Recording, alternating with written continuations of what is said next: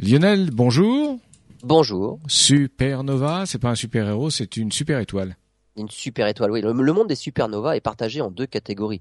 Les astronomes les classent en fait dans les catégories 1 et 2, pas très original, suivant le type de phénomène à l'origine de la fin de vie des étoiles, mais les étoiles les plus massives. Comme pour tous les classements, il y a des exceptions, ou en tout cas des objets qui ne rentrent pas complètement dans les cases.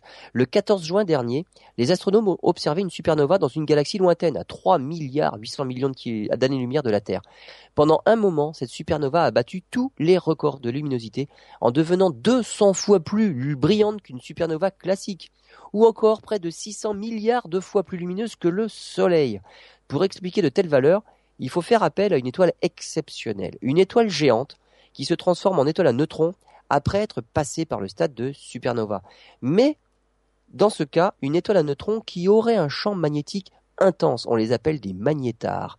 Un magnétar à la limite de ce qui est théoriquement possible et qui tournerait sur lui-même mille fois par seconde toute son énergie de rotation aurait été convertie en rayonnement. Cette supernova est tellement atypique qu'on se demande même si ce n'est pas un phénomène totalement différent, comme par exemple un sursaut d'activité d'un trou noir supermassif.